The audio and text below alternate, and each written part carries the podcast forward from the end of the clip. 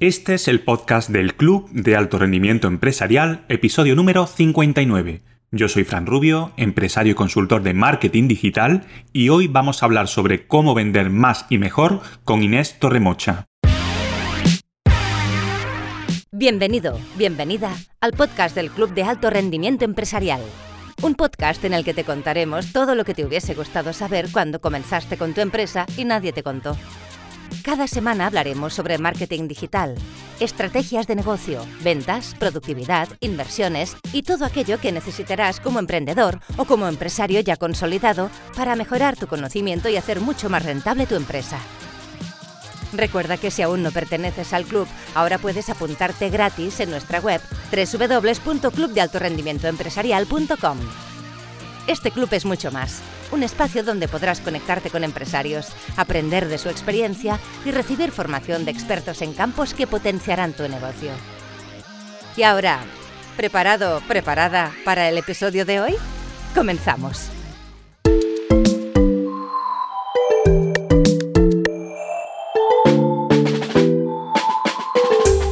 Las ventas son muy importantes para cualquier empresa porque son la manera en que gana dinero.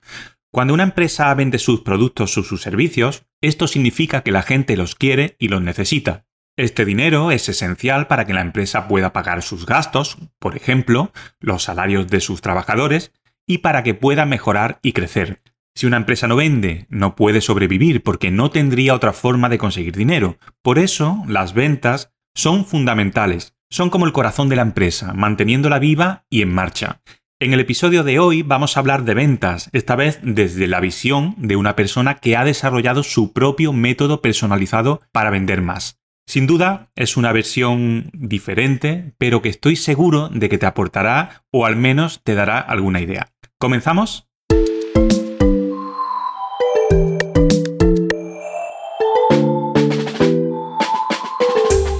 Inés Torremocha es mentora, es coach ejecutivo de ventas y tras 25 años desarrollando su carrera profesional como comercial en diferentes multinacionales, ahora ayuda a personas y a empresas a conocer y a utilizar todas las herramientas que a ella le ayudaron a triunfar durante su experiencia profesional para que nosotros, los empresarios y empresarias, podamos mejorar nuestras ventas. Hoy tengo el placer de tener aquí en el podcast a Inés Torremocha. Bienvenida, Inés. Hola, encantada. Muchísimas gracias por la invitación, Francisco. Y bueno, feliz de estar charlando un ratito contigo y con tu comunidad.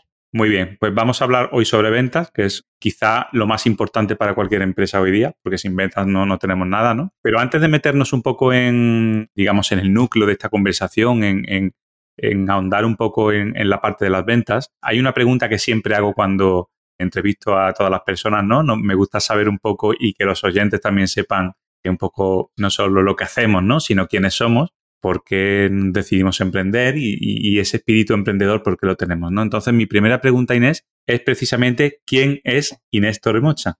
Mira que me gusta a mí esto, mira que me gusta a mí esta pregunta.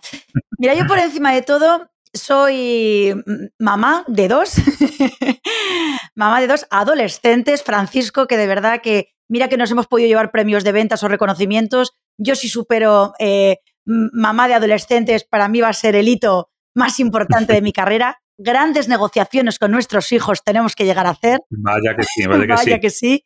Y saben, y saben negociar. Ay, ¿eh? de verdad, sobre todo porque tienen muchos menos prejuicios que nosotros y hay muchas cosas que normalizan mucho más que nosotros, con lo cual eso les da una ventaja competitiva muy importante.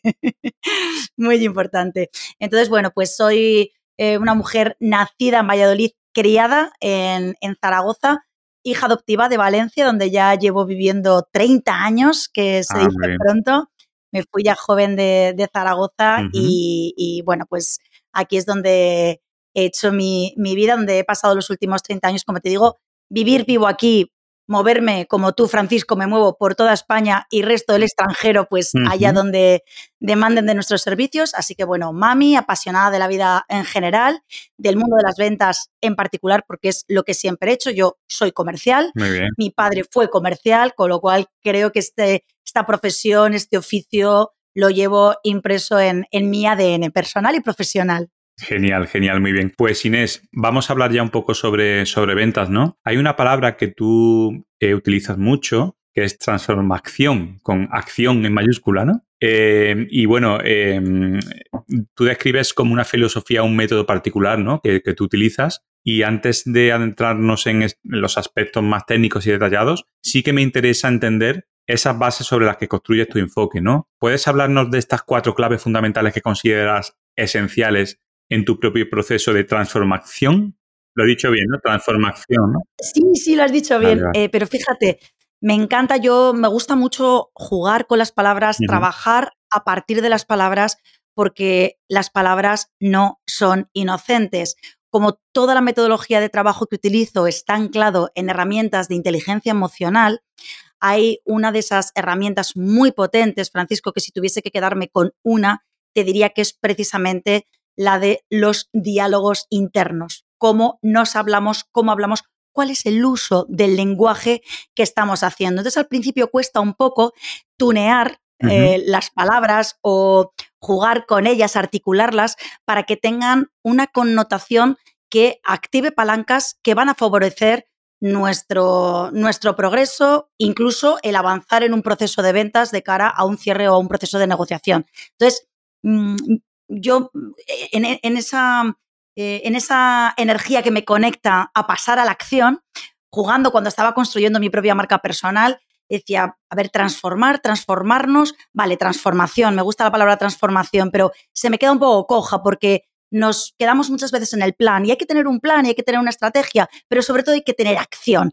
Y luego ya medimos, analizamos, reconstruimos y tenemos que volver a actuar. Entonces de ahí surgió eh, no solo transformación, es decir, transformar eso que queremos mejorar pasando a la acción, sino que también utilizo el motivación, utilizo dentro de las claves, vais a ver que también alguna termina en acción, por lo que te digo que las palabras no son inocentes, así que todo lo que lo que podamos mm, eh, hacer que juegue a nuestro favor. Eh, para mí, por ejemplo, una palabra que me conecta mucho es acción, pues, pues lo haremos. Así que transformación, por ahí van los tiros y, por supuesto, las cuatro claves que, sostienen este proceso, esta fórmula, esta metodología, eh, tienen mucho que ver con, con estas palancas. Verás, una de mm, las cuatro claves de la fórmula de transformación están sobre todo muy alineadas con la mentalidad, ¿eh? con la mentalidad del profesional de las ventas o del no profesional en las ventas que mm, necesita que le compren una idea, un proyecto, un producto. De ahí el título de mi libro, La vida es venta, y se titula así precisamente porque, vamos, independientemente de estar delante de un proceso de, de una transacción puramente económica, bueno, pues no, necesitamos estar en esa transacción económica para estar negociando. Hablábamos antes de nuestros hijos adolescentes, o de mis hijos adolescentes, son unos gran negociadores, o con nuestras parejas, con nuestros proveedores, con nuestros clientes externos, los que nos compran, y los clientes internos, si trabajamos por cuenta ajena para alguna de las empresas, pues cómo nos relacionamos con ese cliente interno. Entonces, la mentalidad, ya no solamente para el vendedor puro y duro, los que mm, pone nuestra tarjeta de visita o en, la época en la que yo era comercial ponía nuestra tarjeta de visita, sino que todos necesitamos eh, ese apalancamiento en una mentalidad, en una manera de interpretar eso que nos está pasando. Al final es comprender que no es lo que te pasa, sino qué haces con eso que te está pasando. Eso mm, trasciende en dejar que el universo, el gobierno, eh, la pandemia o el fin de la pandemia, el, el que la competencia desaparezca. Es decir, en vez de dejar al azar o en manos de terceras personas o de condicionantes que no están en nuestra mano ejecutar, dejar la responsabilidad en todo eso para asumir la responsabilidad de qué es lo que nos está pasando. Y esa sería la primera clave que trabajamos en la fórmula de la transformación. Eh, sería la, aceptación. He dicho que íbamos a jugar mucho con la acción. Aceptación, que es aceptar las reglas del juego, las circunstancias que, tenemos que, abrazar en un momento determinado, pasando a la acción.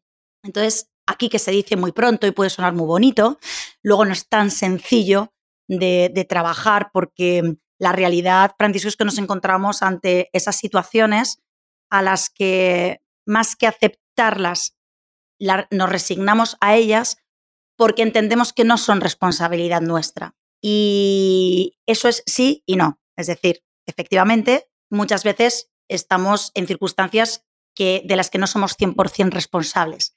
Ahí la diferencia entre resignarnos a ellas o aceptarlas pasando a la acción radica precisamente en, de acuerdo, quizá no eres 100% responsable de las maniobras que han realizado tus competidores, eh, la falta de inversión que tienes para continuar con tus planes de acción, que la inflación, bueno, cada uno dependiendo de nuestro sector, pueden suceder cosas que son ajenas a nuestra responsabilidad, pero de lo que sí que nos tenemos que hacer 100% responsables es qué vamos a hacer con esa situación en la que tenemos que seguir desarrollando nuestra carrera profesional, nuestros, eh, cumpliendo nuestros objetivos de ventas, excediendo nuestros objetivos de ventas porque muchas veces siempre nos piden esa milla extra. Entonces, la primera clave sería esta, Francisco, Muy bien. sin resignarnos. ¿Qué te pasa y qué haces con eso que te pasa? Genial. Eh, ¿Y nos puedes hablar de la segunda clave, por ejemplo? Claro, eh, la segunda clave tiene que ver con la generación de confianza. para mí son em, aceptación por una parte o aceptación por una parte y generación de confianza por otra para mí también eh, es absolutamente primordial la confianza. Necesitamos sí o sí trabajarla a dos niveles. Desde el punto de vista individual, confianza en nosotros y en nosotras mismas. Y esto tiene muchísima más trascendencia de la que creemos en cualquier proceso de ventas o de negociación. Entonces, en primer lugar, trabajar confianza en nosotros mismos, autoconfianza. Y en segundo lugar, trabajarla con respecto a esa confianza que tenemos en el producto o en el servicio que representamos, tanto si trabajamos por cuenta ajena como si estamos poniendo en valor los servicios que nos tienen que comprar o que nos van a comprar en nuestros procesos de emprendimiento. a lo mejor cuando hablamos desde nuestros procesos de emprendimiento, si yo como emprendedora te diría en primera persona que puedo estar todo lo enamorada que tú quieras de mis, de mis productos o de mis servicios porque creo en ellos, en realidad lo tenemos que trabajar hasta el punto en el que nuestro interlocutor también lo crea. Porque a veces tenemos dudas, tenemos ciertas, por ejemplo, en muchos programas de acompañamiento de coaching comercial con mis clientes que están en, procesos ya eh, de, emprendimiento, pero procesos de emprendimiento que están ya muy desarrollados, que yo digo, tú ya estás en, nivel empresario, o sea, que me estás contando de emprendedor, ¿no? Que al final ahí siempre hay una línea, no sabes muy bien si cuando empiezas a dejar de ser emprendedor y ser empresario, yo creo que, que siempre es emprendedor, ¿no? Que aunque mm, te presentes como empresario y, e incluso en esos puntos en los que tienen muy desarrollado siempre está la eterna duda de, bueno, pero mm, no sé si el precio que le estoy poniendo va a ser el adecuado, bueno, pero es que realmente no sé si esta parte la tengo correctamente validada, no, eh, pero es que no sé, pues todas esas dudas que hacen que a la hora de trasladar un mensaje que necesita toda la confianza del mundo, porque nuestro interlocutor lo que necesita es escuchar seguridad en lo que le estás contando, ahí sin querer fallamos. Y cuando fallas ahí, entonces estás perdiendo una gran oportunidad. La generación de confianza va a cortar distancias en cualquier proceso de negociación va a multiplicar los resultados de, de esa negociación y la falta de confianza va a salir muy cara. Así que aunque parezca muy fácil, yo creo en lo que vendo, bueno, bien, demuéstramelo, lánzamelo, cuéntamelo en 30 segundos, sé lo suficientemente persuasivo, persuasiva, háblame con la seguridad eh, de, que efectivamente así es y, que yo no tenga prácticamente ninguna duda cuando te escuche. Y eso empieza trabajando la autoconfianza. Claro, al final, Inés, yo creo que, bueno, todos o, casi todas las personas que, pueden estar escuchando este podcast cuando hemos empezado nuestra etapa emprendedora, el que más y el que menos ha tenido esa desconfianza en sí mismo, ¿no? Eh, ese famoso síndrome del, impostor, ¿no? Que, se, llama también, ¿no? Hombre, estaré haciendo bien, será mi producto bueno. Eso es complicado de, de, superar a mí. A mí me ha pasado también. Ya no me pasa, ¿no? Yo ya tengo 15 años de experiencia como empresario pero, pero sé eh, de mucha gente que, que sí le pasa, ¿no? Y en ese caso es cierto que, cuando tú no tienes confianza en ti mismo, no la puedes transmitir a la persona que te está escuchando, ¿no? Pero eso, ¿cómo lo podemos eh, solucionar? ¿Hay alguna solución, hay alguna táctica que se pueda utilizar para esa autoconfianza? está claro que obviamente el producto tiene que ser bueno, ¿no? Eso es lo primero, ¿no? Pero a veces no nos lo creemos. Entonces, ¿cómo podemos eh, mejorar eso? ¿Hay alguna técnica? Claro, por supuesto. Eh, de hecho, ya te digo que, incluso gente muy experta y nosotros, pese a llevar los años que llevemos, cuando a lo mejor hacemos o creamos un producto nuevo o, lanzamos alguna, alguna manera o algún formato diferente, siempre dices, wow, yo creo que esto va a funcionar, lo he testado, lo he preguntado, estoy en el mercado. Además, bueno, todas estas preguntas nos tenemos que hacer antes de, y aún así siempre te queda la cosa de, mm, bueno, ¿funcionará o no funcionará? La manera en la que trabajamos la, autoconfianza, por lo que tú dices que creo que has dado completamente en el clavo, si tú no transmites un mensaje con seguridad, tu interlocutor lo va a percibir y esa falta de seguridad te va a hacer perder una oportunidad de oro.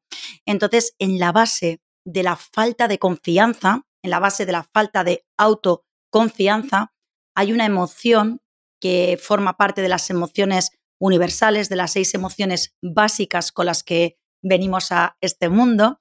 Eh, yo no sé, Francisco, si has visto la película de, del revés, Inside Out, creo que se llama en inglés, la de las emociones. Pues no, no la he visto, pero me han dado muy buenos comentarios, sí. Has hablado de ello, bueno, pues todos los que nos dedicamos al mundo de la inteligencia emocional, creo que es una película eh, que refleja muy bien cuáles son esas emociones básicas que habitan en cada uno de nosotros.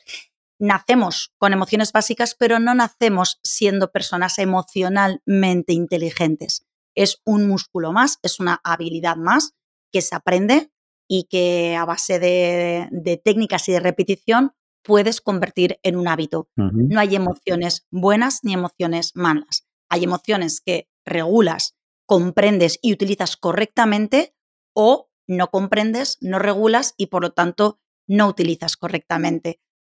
Eh, cuando trabajo en, trabajando en, acompañamientos de coaching ya de equipos, con formación a fuerzas de ventas, eh, jugamos mucho con el tema de las emociones, ¿no? entonces, bueno, de estas seis emociones básicas, en la peli salen cinco, pero yo me, me, he formado con la escuela de los doctores Peter Salovey y John Mayer y en su modelo de habilidades, eh, bueno, determinan, determinan cinco, eh, perdón, seis en vez de cinco. y, una de ellas, eh, bueno, pues está el miedo, está la alegría, está la tristeza, está la sorpresa, el asco, son esas emociones básicas, ¿vale? Y cuando, como te digo, en fuerzas de ventas o en conferencias para fuerzas de ventas, cuando pregunto, ¿cuál creéis que es la emoción que más te aleja de un cierre de ventas? ¿Cuál es esa emoción que, que no quieres que, más te va a perjudicar, que más te va a alejar del proceso de ventas. Y bueno, pues dicen algunas. Y yo luego les pregunto otra cosa, vale, ¿y cuál creéis que es la emoción que más os ayuda a cerrar una venta? ¿Cuál creéis que más os acerca, que, más, que más va a favorecer un cierre de venta? Y enseguida dicen, pues la alegría, por ejemplo, ¿no? Claro. Pero son preguntas trampa. Cuando dicen alegría y toda la gente levanta la mano, alegría, alegría, alegría, porque las otras son, pues ya ves tú, el asco, la sorpresa, el miedo, la tristeza, el enfado. Entonces la gente se va enseguida a la alegría. Y yo enseguida, pregunta, respuesta incorrecta, pregunta trampa. ¿Por qué? Porque la alegría, igual que todas las emociones, están polarizadas y tienen dos extremos.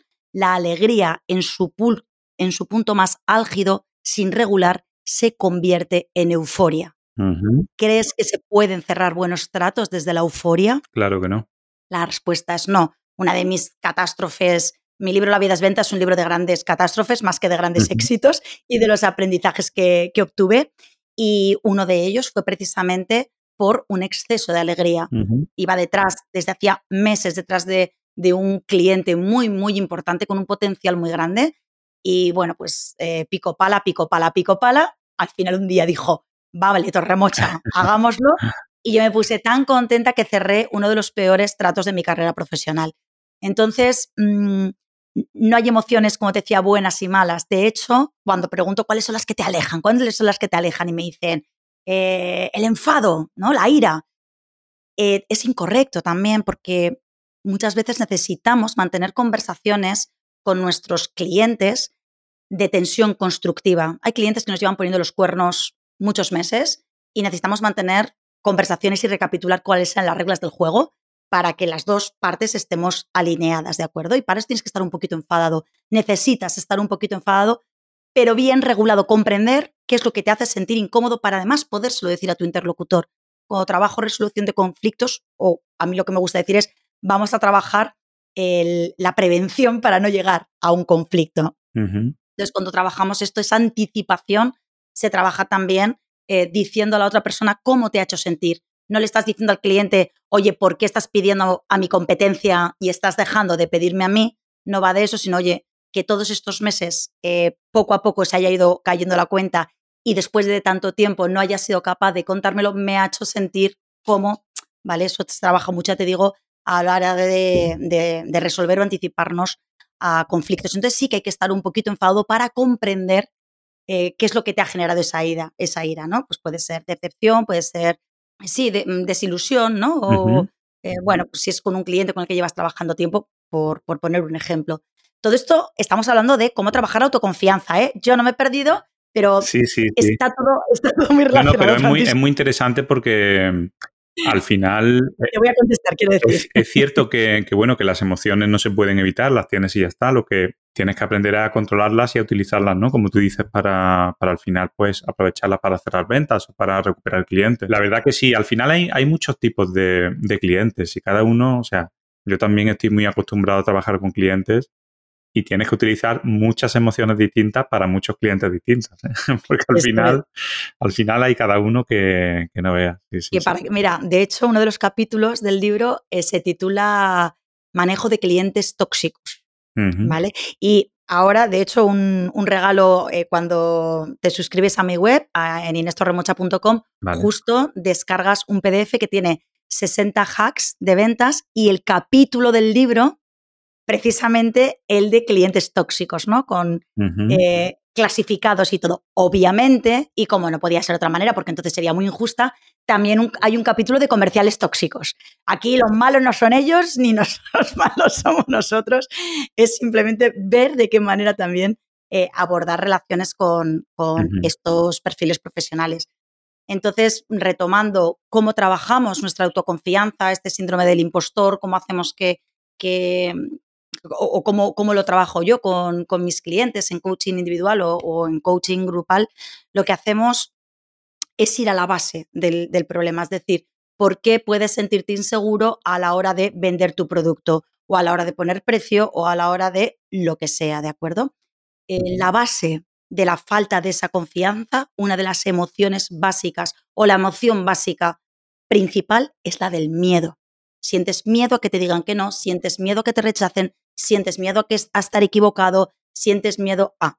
Entonces lo que tenemos que hacer es analizar exactamente, hay que ponerle nombre, hay que ponerle ojos y patas al miedo, porque el miedo, cuando es una emoción y no la ves, te genera más desconfianza, todavía más miedo. Y como le des de comer a ese miedo, se hace más grande. Y cuanto más grande hagas el miedo, más te vas a bloquear. Y esto se trabaja mucho con oratoria. Yo, por ejemplo, pues eh, una de las patitas de mi modelo de negocio son las conferencias de alto impacto en grandes aforos. Pero yo antes de ser speaker internacional tenía un miedo escénico horroroso, horroroso. No podía ponerme delante de un aforo de más de 10 personas a hablar en público. Entonces, cuando hablas en público, esto se trabaja mucho para que el miedo sea cada vez más pequeñito. ¿Cómo lo haces? Poniendo herramientas, entendiendo cómo funciona el miedo. El miedo es una reacción neurofisiológica, es decir, algo que piensas y algo que te hace sentir ese pensamiento, esa interpretación que estás dando a lo que te está pasando, una reacción neurofisiológica ante una situación para la que creemos que no estamos preparados. Por eso el miedo te salva la vida. Porque si ves un oso pardo en la gran vía de o en la avenida principal de Córdoba, sales corriendo como si no hubiese un mañana, no te pones a negociar con el oso pardo. ¿Correcto? ¿Estamos de acuerdo? Estamos, de, acuerdo, estamos de acuerdo, sí. A no ser que sea una oferta muy buena, que también se puede intentar. Bueno, es muy buena. y nos regala su piel, vete tú a saber para qué. Bueno. Habrá que preguntarle primero. Está claro. El, miedo que te salva la vida funciona así, pero es que el miedo que no te salva la vida y que es como un, y permíteme la expresión, como un grano en el culo que no te está dejando avanzar, funciona de la misma manera. El miedo a que te digan que no funciona de la misma manera, el miedo al rechazo, el miedo a a no ser suficientemente bueno, el miedo a no estar suficientemente preparado, a no tener la suficiente formación, ese miedo funciona igual que el miedo bueno, el miedo adaptativo, el miedo que te salva la vida. Funciona con una reacción neurofisiológica, algo que pensamos y algo que sentimos, nos ponemos nerviosos, taquicardias, evitamos la situación ante una situación para la que sentimos que no estamos preparados. ¿Cómo hacemos el miedo pequeñito? Preparándonos. ¿Cómo podemos prepararnos? Primero identificando el miedo, poniéndole ojos, patitas y nombre. Tengo miedo que me digan que no. Bien, trabajemos esa parte. Y poco a poco es como un abanico. Si tuviese un abanico abierto delante de ti, pues cada varilla del abanico, digamos que es un miedo que da respuesta a algo que te está bloqueando. Con lo cual ese abanico poquito a poco lo tenemos que ir cerrando, abordando un miedo detrás de otro, dotándole de herramientas. En el ejemplo que te hablaba de hablar en público, la manera de hacer pequeño el miedo de hablar en público es formándote en oratoria, teniendo una estructura de tu discurso, eh, practicando mucho, desde que te pones manos a la obra con algo que te genera miedo, eh, ese miedo empieza cada vez a ser más pequeñito. Seguirá habitando en ti, pero con un tamaño absolutamente manejable. Será un miedo que comprendes, un miedo que regulas y un miedo que estás usando absolutamente a tu favor. Entonces, la falta de confianza se trabaja buscando cuál es el miedo que tienes en esa base y a partir de ahí poniéndole solución. Qué interesante, la verdad que me parece súper, súper interesante porque sí que es cierto que hay muchísima gente que tiene muchos miedos, ¿no? No, solamente a la venta, sino al final en, muchos aspectos de su vida, ¿no? Y al final es lo que tú dices, es analizarlo y, y sobre todo yo creo que también cuando algo te da miedo, lo que tienes que hacer es repetirlo muchas veces, ¿no? Para como interiorizarlo, ¿no? Yo, la verdad que a mí mm, me daba miedo también ponerme delante de, gente a hablar, ¿no? Ya no me da, yo ahora cojo un micrófono, me pongo y, incluso improviso, ¿no? Pero, pero sí es cierto que ha sido a base de repetirlo muchas veces. O sea, la primera vez yo iba con mucho miedo y no dormía por la noche, pero luego ya al final pues ya te va saliendo igual que, que en la radio, por ejemplo, cuando voy a la radio, en fin, un poco todo eso, ¿no? Espera, ¿te está gustando este episodio?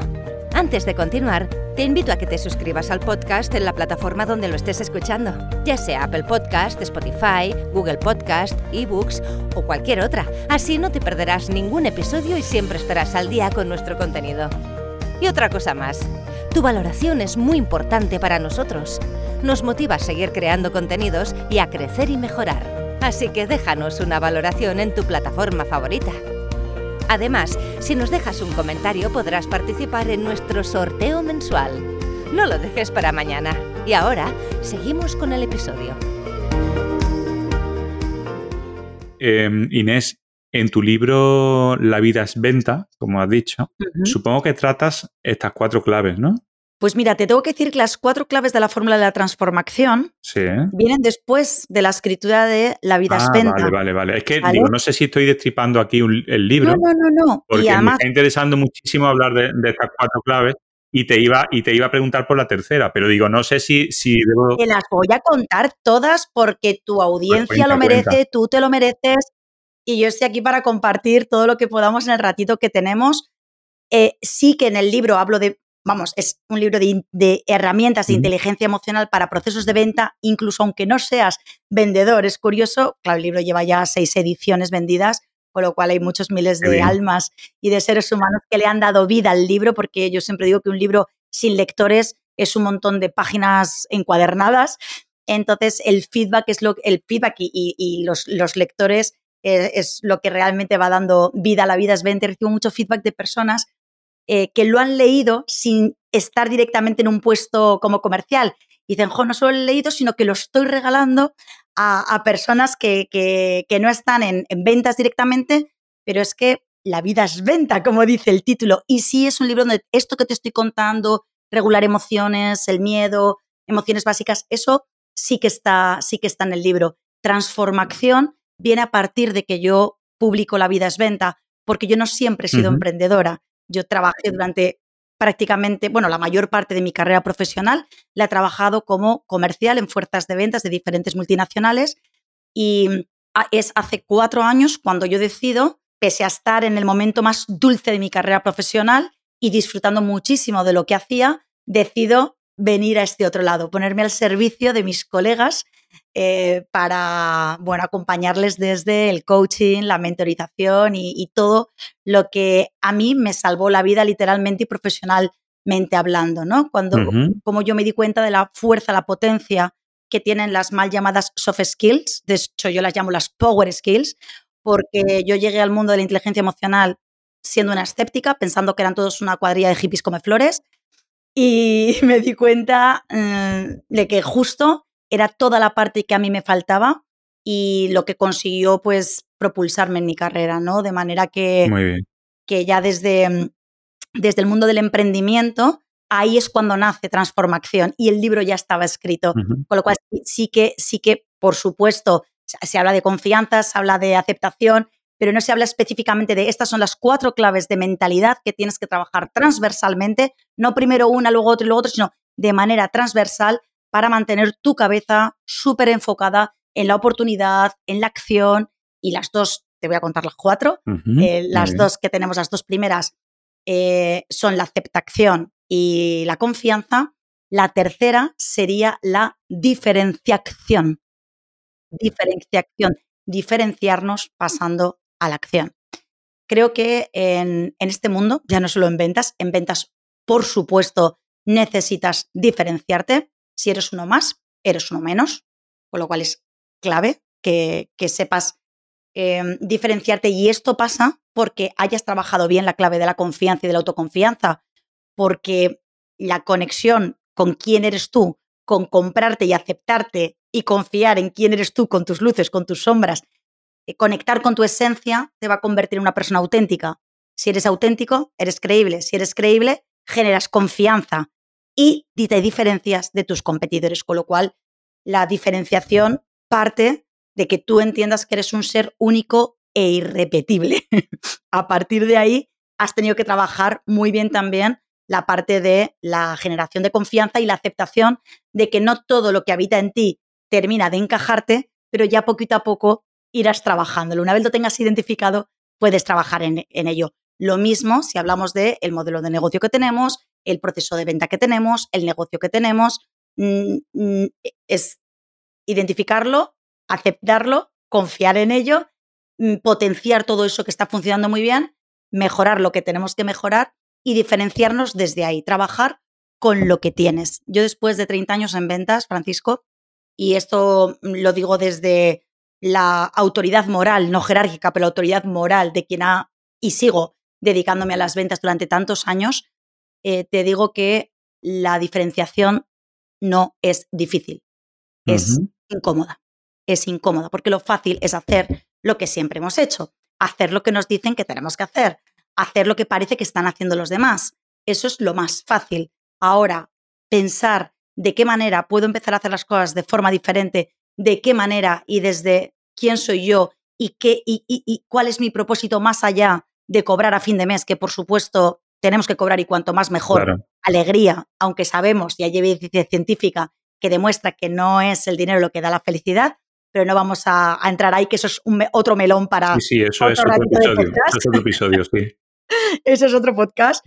Em, pero es, importante tenerlo, tenerlo en cuenta, de manera que la diferenciación es ponernos un poquito incómodos para encontrar de qué manera, desde quiénes somos y desde cuál es nuestra propuesta de valor y la trascendencia y el propósito de eso que ponemos al servicio de otras personas, productos, servicios, ideas, qué es lo que hace diferente a Francisco Rubio, qué es lo que hace diferente a Inés Torremocha, qué es lo que hace diferente a cualquiera de las personas que nos están escuchando. Esa pregunta nos la tenemos que hacer y desde ahí eh, incorporarlo en todos nuestros planes estratégicos, planes tácticos, planes de acción, llámalo X, pero tiene que estar ahí y poniendo el foco en lo que tenemos. Volvemos un poco a cuando hablábamos al principio, ¿no? Eh, de transformarnos pasando a la acción. Significa hacer con lo que tienes y no esperar a que nos lo solucione el departamento de marketing, que venga a resolvernoslo con sus tácticos. Bueno, bien, ¿y tú qué puedes aportar tú? No, ya vendrá el departamento de formación y me enseñará, vale, pero mientras el departamento de formación, ¿dónde puedes tú encontrar esa manera de seguir formándote? No, pero cuando, el no, pero cuando venga fulanito, fulanita o eh, lo que hablábamos antes, los gobiernos, las subvenciones, como estemos esperando a todo esto, pasará un año, otro año, otro año tiraremos la vista atrás cuando hayan pasado cinco y estaremos en el mismo sitio en el que estábamos hace cinco años, con lo cual diferenciación es diferenciarnos pasando una vez más a la acción, haciendo lo que tenemos, teniendo muy claro qué es lo que todavía nos falta sin perder el foco en todo eso que tendrá que ir llegando, pero empezar con lo que tenemos, diferenciándonos, buscando pues ese, ese plus que habla de ti y, que te convierte en alguien genuino. Súper interesante. ¿Esta, ¿Esta clave, Inés, tiene algo que ver con la, con la marca personal? O, totalmente, totalmente. Tiene también que ver con la marca personal. Yo, mira, te voy a decir una cosa que a lo mejor puede ser muy triste, pero es una realidad. Em, como te he comentado, una de, las eh, patitas de mi modelo de negocio es el de las conferencias. Yo tengo tres, las conferencias de alto impacto, el coaching individual y el coaching de equipos o formación de equipos, ¿vale? Cuando mm, hablamos del tema del mundo de las conferencias, los speakers y todo el glamour que pueda haber, luego no hay tanto glamour. Y lamentablemente pasa también, mira, no sé por qué me lo estoy llevando a las, a las conferencias, esto pasa igual en formaciones y pasa igual con los acompañamientos de coaching. Si tú tienes una, un escaparate digital de wow, entonces mm, ya se justifican muchas cosas. Puede ser hasta el elegido. Eso es que es una realidad. Y hay gente que dice, pues qué triste. Bueno, pero son las reglas del juego. Son las reglas del juego. El otro día hablando con un compañero que tiene muchísima experiencia, decía, ostras, Inés, es que veo que en un momento dado pues no aposté por mi perfil en redes sociales y estoy viendo cómo me adelanta por la derecha gente que lleva mucho menos tiempo que yo, están cobrando mucho más de lo que estoy cobrando yo y todo por, y cito literal, la mierda de las redes sociales. Entonces, la mierda de las redes sociales justo es, y fíjate que ni siquiera te estoy hablando de tener muchos o pocos likes, te estoy hablando de tener un escaparate digital donde la gente va a entrar sí o sí a buscarte para según qué servicios. Esto es cierto, ¿vale? Si es algo súper técnico, hiper especializado, a lo mejor yo también estoy eh, infoxicada o intoxicada por eh, el mundo de las conferencias, donde es un mundo muy de escaparate, muy de momento wow, ¿de acuerdo? Em, pero es cierto que la marca vende, es cierto que la marca marca cachés y lo que te decía cuando a lo mejor incluso he recomendado a alguna persona para alguna de las agencias de speakers con las que trabajo, al final me han dicho, ostras, si es que no tiene Instagram. Digo, bueno, ¿y? Bueno, pues es que si no tiene el momento wow que buscan mis clientes, es que me va a ser complicado venderlo. Entonces, diferenciación. Ya has tocado tú el tema de marca personal, ese es otro melón. Tenemos muchos melones.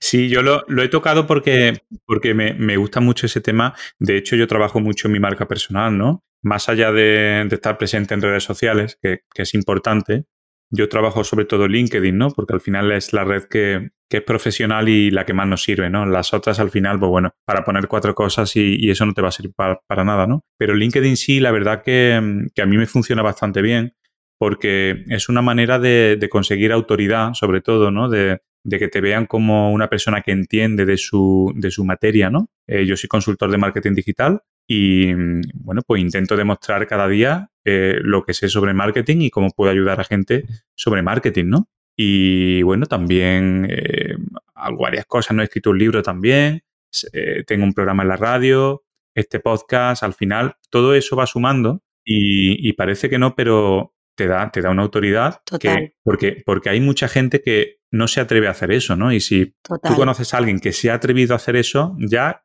te diferencias de alguna manera, ¿no? Y, quieras que no, la decisión de compra influye en una persona que, oye, que se preocupa por su autoridad, que se preocupa por su marca personal y que hace cosas, ¿no? Frente a otra que a lo mejor puede hacer muchas cosas, pero no lo demuestra. Hay, no solamente hay que hacerlo, sino que hay que enseñarlo también. Es, que totalmente estoy súper de acuerdo, Francisco, porque el que estemos, el que compartamos contenido de valor en plataformas, yo también trabajo mucho con LinkedIn, trabajo mucho también con cliente B2C, con lo cual a mí el perfil de Instagram también me funciona muy bien.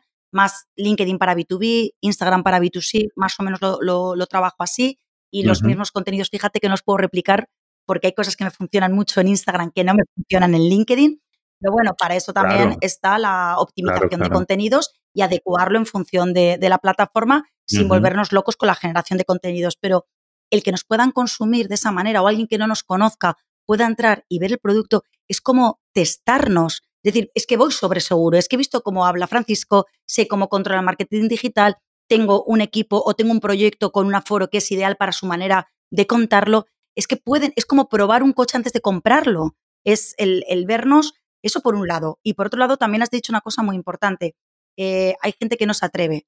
Y, y aunque te atrevas, lo que tú haces requiere de una planificación. ¿Hace cuántas semanas estamos planificando este podcast? Dilo. Bueno, muchísimas. O sea, meses. Yo creo que meses, sí.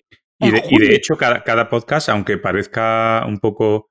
Se tardan seis horas ¿eh? en producir cada podcast. ¿eh? Ahí voy. Es que no es que te tengas que atrever. Es que el, trabajo que tú haces, que tú regalas, que tú compartes con tu comunidad, lleva muchísimas horas y hay gente que no está dispuesta a pagar el precio del sacrificio de montar un podcast, asistir a un programa de radio que nos piden las escaletas, que tenemos que preparar contenido, que además intentamos no repetirnos aunque nuestra temática sea más mm. nicho. Entonces, claro, ¿ves que decíamos diferenciarte es ponerte un poquito incómodo? Coño, pues claro que sí. Es que no tengo tiempo, perdona. Este señor Francisco y una servidora tenemos las mismas horas al día que, que el resto de personas. Lo que pasa que a lo mejor yo me estoy levantando a las 5, a las 6 de la mañana para que estirar un poquito más el tiempo o estoy priorizando una estrategia de qué sé yo qué, y entonces sé que tengo que poner mucho foco porque vamos a hacer un lanzamiento de no sé cuantitos. Y eso requiere esfuerzo, requiere foco y requiere de cierta incomodidad.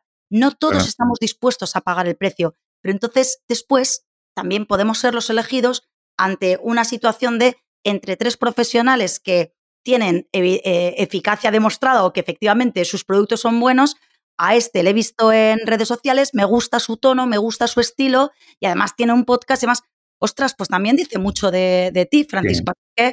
creo que esto lo tenemos que poner encima de la mesa también mm, como valor. Y luego el tema de la autoridad que, que dices eh, a la hora de, hablar de un tema, el tema de escribir un libro, el tema de, en fin, cualquier eh, tema que vaya vinculado. Y fíjate que no estamos hablando ni de likes ni de vídeos viralizados. Yo eso de verdad. Sí, sí, eh, eso quizás es lo de menos. Eso quizás es lo de menos, sí, sí. Es que es lo de menos, de verdad. Al mm. menos para nuestros negocios. A lo mejor hay un tipo de negocio muy puntual que sí que requiere de otra. Pero de lo que nosotros estamos hablando, mm, e incluso los que nos estén escuchando que trabajen por cuenta ajena. Ojo, no, bueno, es que yo como trabajo para una empresa, ¿para qué voy a trabajar mi marca personal? ojito, no sabes ni dónde vas a estar mañana, ni quién te va a comprar mañana, ni si tú vas a querer continuar donde estás en ese momento. Y yo, alabado sea el Señor, cuando decidí voluntariamente mm, virar, cambiar de trabajar por cuenta ajena con un sueldazo, con unos beneficios sociales espectaculares, con una reputación buenísima al sector en el que yo trabajaba, a emprender a mis 46 años que tenía entonces, he hecho 50 hace poco, con lo cual, pues eso. Em, tuve miedo, no, o sea, estaba completamente aterrorizada, aterrorizada con dar el paso. Pero había algo más dentro de mí más fuerte que, ese miedo, ¿no? Manejé el miedo, lo identifiqué, le puse ojos, patitas, le puse nombre y empecé a trabajar sobre ello.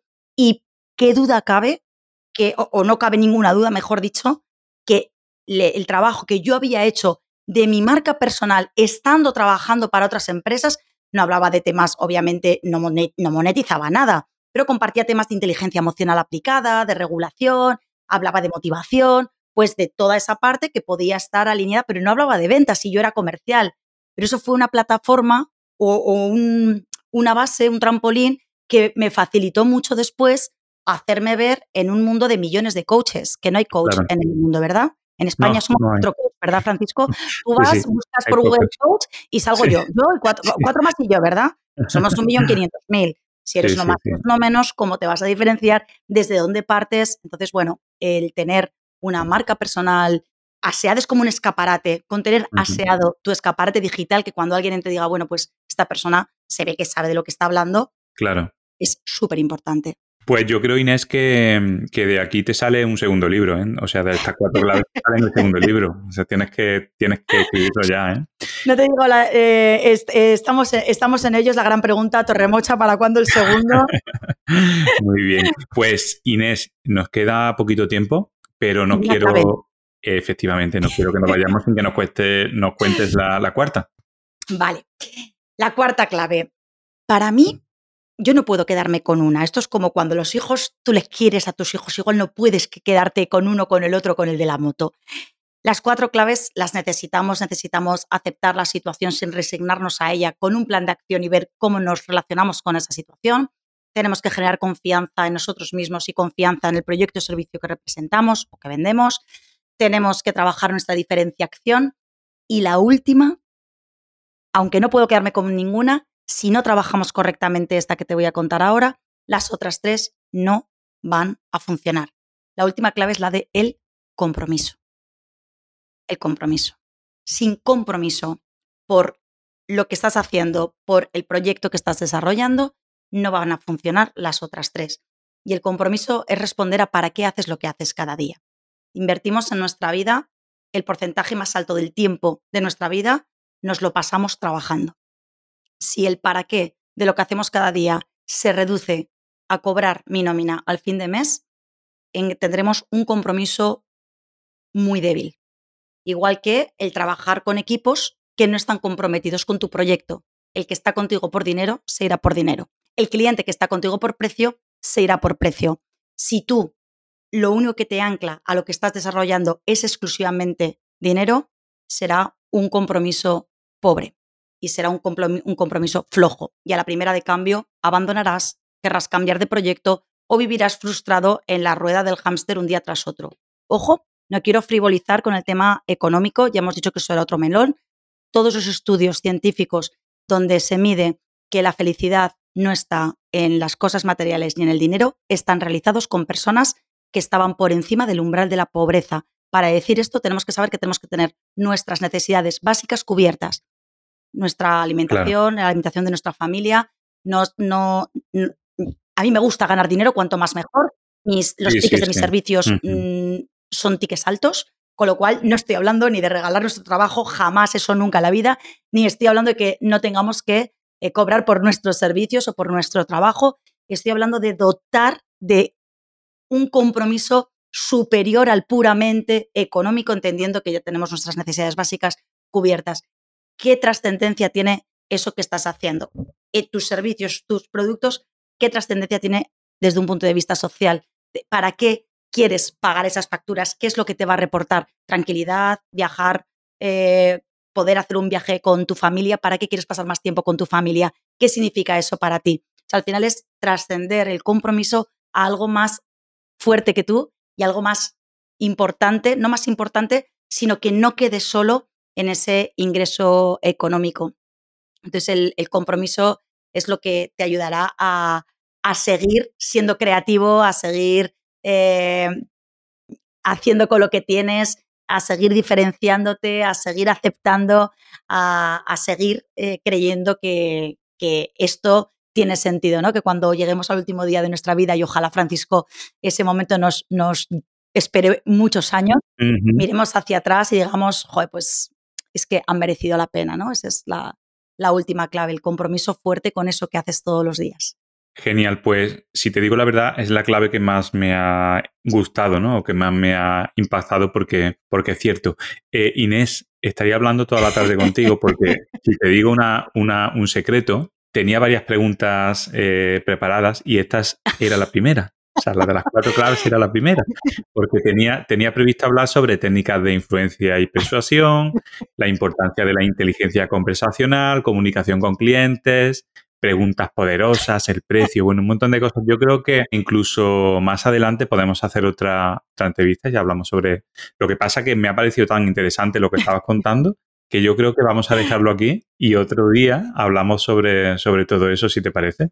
Claro, claro que sí. Eh, haremos un, segundo capítulo. Para mí, vamos, será un placer acompañarte y resolver todas esas preguntas. claro. Muy bien, pues Inés, ¿dónde, ¿dónde te podemos encontrar? Quien quiera conectar contigo, quien quiera, quien le guste lo que ha oído, ¿no? Quien quiera comprarte tu libro, ¿cómo podemos acceder a todo eso? Pues mira, yo vivo a un clic de todas las personas que nos estén escuchando. Mis redes sociales, yo tengo un equipo que me ayuda con muchas cosas, pero las redes sociales son mi territorio. Me gusta eh, estar detrás de todas mis redes sociales, en LinkedIn, en, Instagram, realmente puedes encontrarme en, cualquiera de ellas, contesto a cualquiera de ellas. Quizá donde mi casa, mi hogar digital, donde tengo todo, incluso un regalo de bienvenida, por supuesto, como os he comentado antes, es inestorremocha.com y ahí podéis, bueno, pues contactar conmigo, ver también, eh, mira, de hecho, tengo un curso online donde doy respuesta a todo eso de influencia y persuasión, preguntas poderosas. Así que en inestorremocha.com es, es, mi hogar digital y e invito a cualquier persona que quiera asomarse por ahí a, a, que contacte conmigo y, y, hacer crecer entre todas nuestras comunidades. Genial, pues además yo estoy suscrito a tu, a tu, a tu ah, newsletter ¿no? desde hace mucho tiempo y recibo, creo que hoy mismo has enviado uno. Sí, sí, sí. Van dos a la semana. Y, y envías, sí, sí, envías varios a la semana, están súper interesantes, así que animo a todo el mundo que nos está escuchando que, se apunte, se descargue ese, ese regalo y, y contacte contigo porque la verdad es que es súper interesante lo que dices porque no solamente hablamos de ventas, ¿no? Sino de un poco de la parte más, bueno, más eh, inteligencia, ¿no? Comercial, inteligencia emocional, que es que al final es un poco lo que nos diferencia de, del típico vendedor, ¿no? Del típico comercial de, de hace tiempo, ¿no? Pues Inés, ha sido todo un placer eh, hablar contigo y espero que sigamos en contacto y, que, bueno, que las personas que han conectado contigo te llamen, te manden email, se descarguen tu, regalo y, nos vemos muy, muy pronto. Estamos en contacto. Gracias, Francisco. Como digo siempre, feliz día y feliz venta. Muchas gracias, Inés. Chao.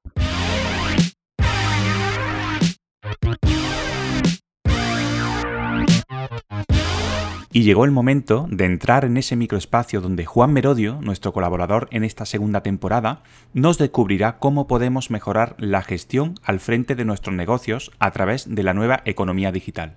Hola, soy Juan Merodio, consultor de marketing digital para negocios y divulgador de la nueva economía digital, y te quiero hablar de la revolución que está causando en los negocios la conocida como Web3.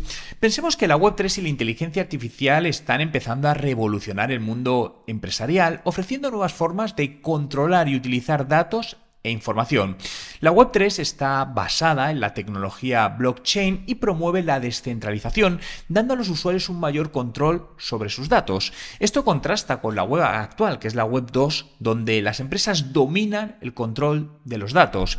Las aplicaciones descentralizadas que utiliza la Web3 operan en estas redes más distribuidas, eliminando puntos centrales de control. Por su parte, la IA permite a los ordenadores aprender y realizar tareas que generalmente requieren inteligencia humana. Se utiliza en una variedad enorme de aplicaciones, como pueden ser asistentes virtuales y análisis de grandes volúmenes de datos gracias a algoritmos y modelos de aprendizaje automático. Y esto nos lleva a la combinación de la Web3 y la IA que trae beneficios impresionantes para los negocios. Pensemos que la Web3 asegura la transparencia y la confianza al poner los datos bajo control de los usuarios, mientras que la IA puede automatizar procesos y mejorar la eficiencia en la toma de decisiones y atención al cliente. Empresas como Shopify ya están integrando estas tecnologías. Por ejemplo, Shopify utiliza el blockchain para un mayor control de los datos y la IA para analizar datos de clientes mejorando la experiencia de compra. En conclusión, la Web3 y la IA están configurando el futuro de los negocios brindando un mayor control y autonomía a los usuarios y creando nuevas oportunidades y formas de intercambio de valor. Y estate atento al próximo capítulo donde te hablaré de una métrica clave para entender tu negocio.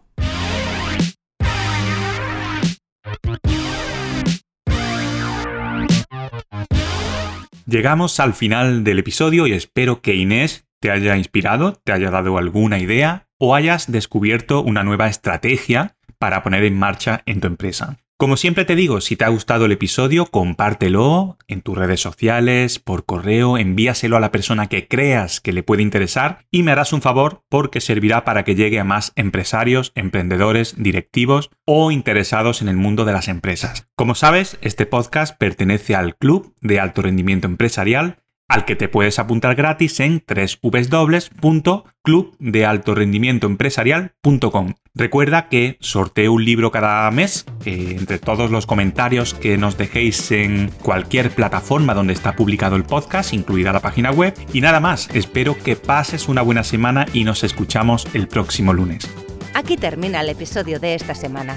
Recuerda que este podcast pertenece al Club de Alto Rendimiento Empresarial en el club vas a encontrar ese lugar en el que conocer a empresarios, aprender de ellos, formarte con expertos en áreas que te ayuden a sacar más partido a tu negocio.